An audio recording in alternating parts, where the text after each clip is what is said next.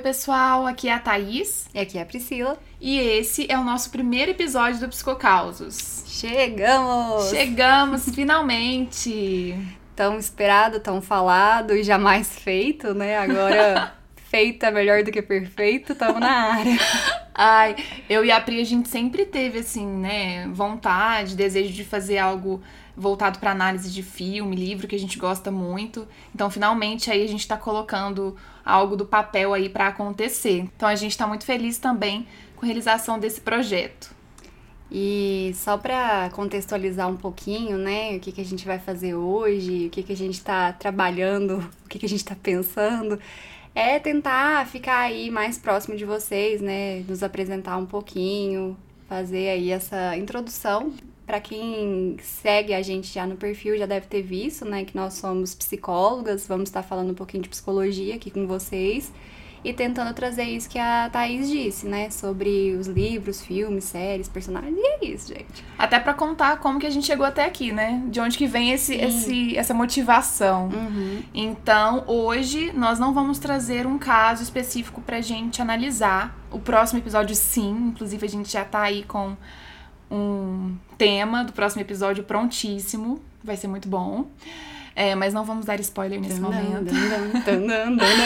então, hoje vai ser só pra gente trazer uma discussão aí polêmica, né? Um questionamento que com certeza você, que gosta de conteúdo investigativo, criminal, já deve ter parado para pensar. Por que, que eu me interesso tanto por esse tipo de conteúdo? Será que tem algo de errado comigo? Eu devo me preocupar?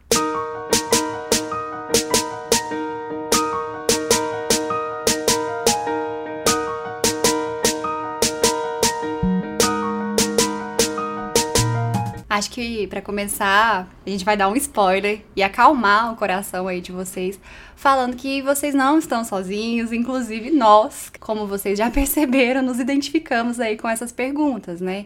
Inclusive, nosso interesse por investigação, por caso real e fictício, foi o que nos motivou a criar esse podcast aí.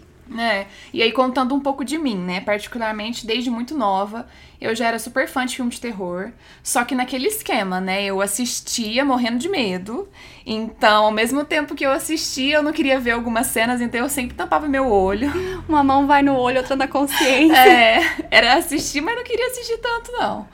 E acho que alguns filmes, né? Um filme, na verdade, que vem logo de cara quando eu penso nisso, assim, medo, infância, é aquele Os Outros, sabe? Hum. Da Nicole Kidman. Sim. Aquele filme é muito bom porque tem um super plot twist no final, você fica chocado e assim, né, gente? Pensa uma criança assistindo aquele filme. Não é tão tranquilo, não. E eu tive uma infância também marcada por linha direta. Quem não, né? Estamos Quem aí. Tem. Então, toda quinta-feira era dia de assistir, né? Morrendo de medo do assassinato tá no meu bairro.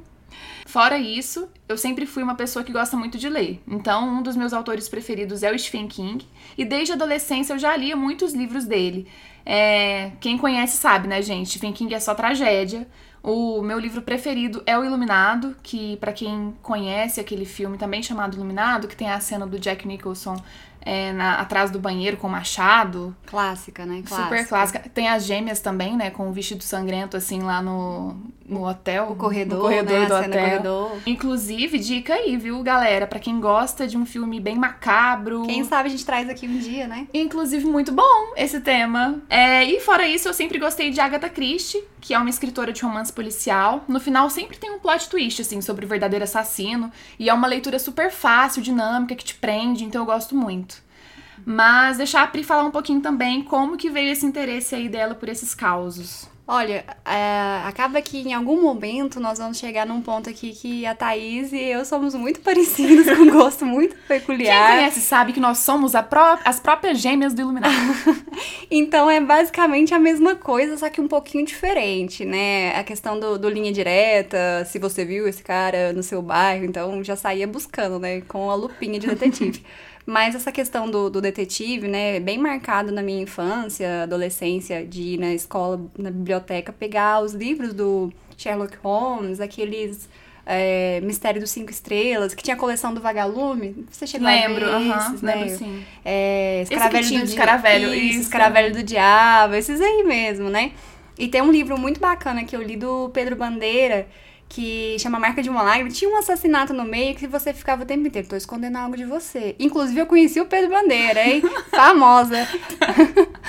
Mas você falou sobre filme, eu lembrei também de uma cena que me marcou muito de ser traumática, de entrevista com o vampiro. Quando ele voa, desce ali, eu vi aquele negócio uhum. espiando e tal. Então eu acho que tem muito disso, né? Da fantasia, do oculto. E na minha cidade aconteceu um assassinato e a gente foi também ver esse, esse, esse corpo perdido lá, minha mãe escondendo, né?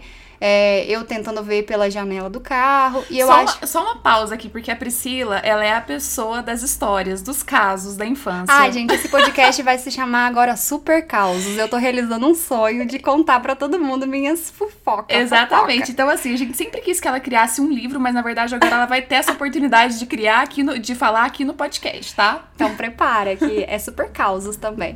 Mas, enfim, é, é essa questão, né, de que o adulto pode, a criança não pode, o proibido, né? Isso tem muito a ver com a fantasia infantil. O que é proibido é mais gostoso, né? E aí a gente vai pensando no que, que vai surgindo a partir disso daí. Sim, e o legal também é que hoje o acesso né, a essas histórias, sejam reais ou fictícias, é bem mais fácil. Antigamente a gente tinha que ficar assistindo CSI Miami na TV é, mas hoje a gente tem o serviço de streaming, né? Tem Netflix, tem Prime Video, todo dia tá lançando série nova, então fica muito mais acessível esse tipo de conteúdo. Não precisa ver mais arquivo X meia-noite e ir pro colégio de olheira no outro dia, né? Quem, fa quem fazia isso? Década de 90? Sim. Mas então vamos ao que interessa, né? Gente, para começar, essa curiosidade a gente é importante falar que vem de algo que nós identificamos, que são os instintos agressivos, né? Porque isso é do ser humano. Então, para a psicanálise, que é uma abordagem da psicologia, a gente tem a pulsão de vida, de um lado, que vai ser a responsável por ter uma tendência à sobrevivência, né, que faz a conservação, propagação da vida, e de outro, a gente tem a pulsão de morte, que é o que nos leva à agressão, à destruição de tudo que é vivo. É interessante pensar que essas pulsões, elas agem de forma conjunta. Então, por exemplo, né, o ato de se alimentar. Ao mesmo tempo que é algo em que a gente precisa fazer para conservar, né, para sobreviver, é também algo agressivo, porque a gente precisa destruir o alimento para conseguir consumir ele. Uhum. E só para ressaltar que essa, o que, que é essa palavra aí, pulsão, né? É como se fosse um tipo de estímulo pro psiquismo. O que, que é estímulo, né? A gente precisa estar tá ali fornecendo algo, né? Estimulando. Então, não é como se fosse sempre externo. Na verdade, é interno, né? Então, depende do que, que cada pessoa vai precisar para estimular esse organismo. Então, é algo muito íntimo. É algo que pode variar de acordo com, com cada pessoa e suas necessidades básicas. Óbvio que a gente tem as necessidades básicas, como a Thaís disse, que é a necessidade de se alimentar. Essa é comum, então todo mundo precisa se alimentar. Mas às vezes isso vai se tornando algo mais peculiar. E aí a gente pode dizer que seria uma fome específica, né? Uma necessidade específica a depender da pessoa. É, todos nós temos esses instintos, né? Mas como no nosso desenvolvimento a gente vai introjetando algumas leis que são importantes para o nosso convívio em sociedade, a gente acaba tendo um controle desses instintos agressivos. Isso se der tudo certo, né, se gente? Der tudo deu certo. tudo certo, tá ótimo.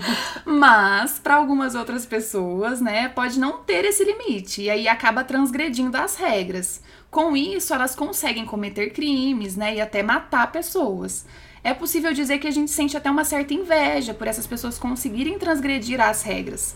E gera até mesmo uma curiosidade de pensar como que a pessoa consegue fazer isso. É importante a gente dizer que essa inveja é inconsciente, né? Não é algo que você vai pensar, nossa, eu estou desejando isso. Você pode até desejar em algum aspecto, aí você se resolva depois em como que você vai elaborar isso, mas é inconsciente, né? Isso não vai estar tá ali no seu real, na sua realidade. E outra coisa interessante que eu acho que vale a pena mencionar é que o ser humano ele gosta de se alimentar de coisas ruins, né? Uhum. A tragédia vende. Esses programas de denúncia, isso vai alimentando algo que não é tão bom, mas que às vezes é necessário, porque acaba que vai dizendo para você, você tá a salvo, talvez você seja especial. Então é uma situação que vai regulando o seu funcionamento psíquico e vai estimulando também algumas defesas específicas que vai depender também de cada indivíduo. Evitar de falar que tá de fato correndo um risco, né? Hoje em dia a gente tá vivendo uma questão Sim. aí muito próxima disso, de vou negar a realidade para falar que eu não corro riscos. É, com certeza. Essa questão da tragédia também é muito interessante, né? Porque qualquer lugar que você for, acontece um acidente, algo grave, um aglomerado de pessoas já tá ali muito que imediatamente pegando o celular, querendo gravar, né? Então isso de certa forma move mesmo algo na gente. E um outro ponto importante, né, além dessa identificação, né, com essa pessoa que transgride a lei, a gente também tem uma identificação com o investigador do caso. Então o ser humano ele quer resolver problema, né? A gente quer encontrar solução, é algo que traz prazer pra gente. E é possível perceber isso quando você está lendo uma história ou assistindo um episódio de investigação, e aí você fica fascinado em descobrir quem é o assassino, e quando você acerta, já fica ali, né? Achando que é o próprio Sherlock Holmes. É comum isso acontecer, de fazer aposta e falar, viu? É, a gente tava, certa. Ou então quando a gente discorda, né? Mas normalmente uh, a gente vai concordando. É, a gente entra né? no consenso. É, a gente entra no consenso. Mas é interessante pensar também que isso tudo tem a ver com querer estar certo, né? Ter a razão no final das contas.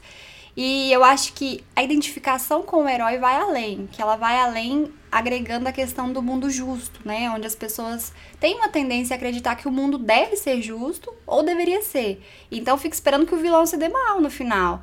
Ou então que ele seja punido, que ele seja preso, né? Então é algo que acaba seguindo uma regra de o mundo é justo e é assim que deve acontecer. Caso isso não aconteça, que é aquelas séries que você fica assim, como assim? Ninguém prende essa pessoa? Uhum. Como assim? Que polícia ineficaz? Aí já começa a dar argumentos. É, e ao mesmo tempo que a gente tem essa identificação com o investigador, a gente também se identifica com a vítima da história. Isso nos gera um sentimento de querer que seja resolvido, para que a justiça seja feita, porque a gente se solidariza com essa situação. Então, pensando para além dessas identificações, né, é importante trazer o olhar fisiológico da coisa, porque a gente sabe que quando a gente consome conteúdo de suspense, terror, a gente sente medo. E isso nos dá uma descarga de adrenalina, que é um hormônio estimulante do cérebro. Então, a liberação da adrenalina nos gera prazer e a gente pode dizer que a gente gosta de sentir medo. Gostamos tanto de sentir medo, e voltando na perspectiva de pulsão de morte, a, a gente tende a se arriscar mais. Porque pessoas vão pular de bang jump, por exemplo. É, paraquedas. É um, uma proximidade com o risco, com a morte, né? Então, essa sensação de estou próximo, mas estou dentro do meu nível de segurança, entre aspas. Entre né? aspas. Mas essa proximidade com essa sensação, ela traz uma ressignificação e traz uma descarga também dessas pulsões que estão mais relacionadas com a pulsão de morte. Então, galera, para concluir, se vocês gostam desse tipo de conteúdo, fiquem tranquilos que não necessariamente tem algo de errado com você. Você não vai se tornar um psicopata ou um pescotapa, quando a gente, como a gente diz. É um potencial assassino, é, só por conta disso, né? A gente tem uma forma saudável de lidar com essas sensações. É, obviamente que tem pessoas que vão assistir com outros intuitos. Vai depender muito mais da personalidade que esse indivíduo tem, que já foi estruturada anteriormente, muito provavelmente é, da sua família, de como que eles se organizam, né? Da questão social, do desenvolvimento, entra questões fisiológicas, enfim, uma série de coisas que a gente pode falar por aqui. Vai continuar falando depois também, né, Thaís? Sim, a gente sempre vai tentar trazer esse outro lado, né? Assim, não só da personalidade, mas de todo o contexto em que esse sujeito, esse personagem está inserido na história, porque isso também é muito importante. Então, pessoal, muito obrigada por ter acompanhado até aqui. Fiquem ligados nos próximos episódios. A gente espera que vocês gostem desse conteúdo. Siga nossa página no Instagram para poder descobrir o nosso próximo episódio e até a próxima sessão.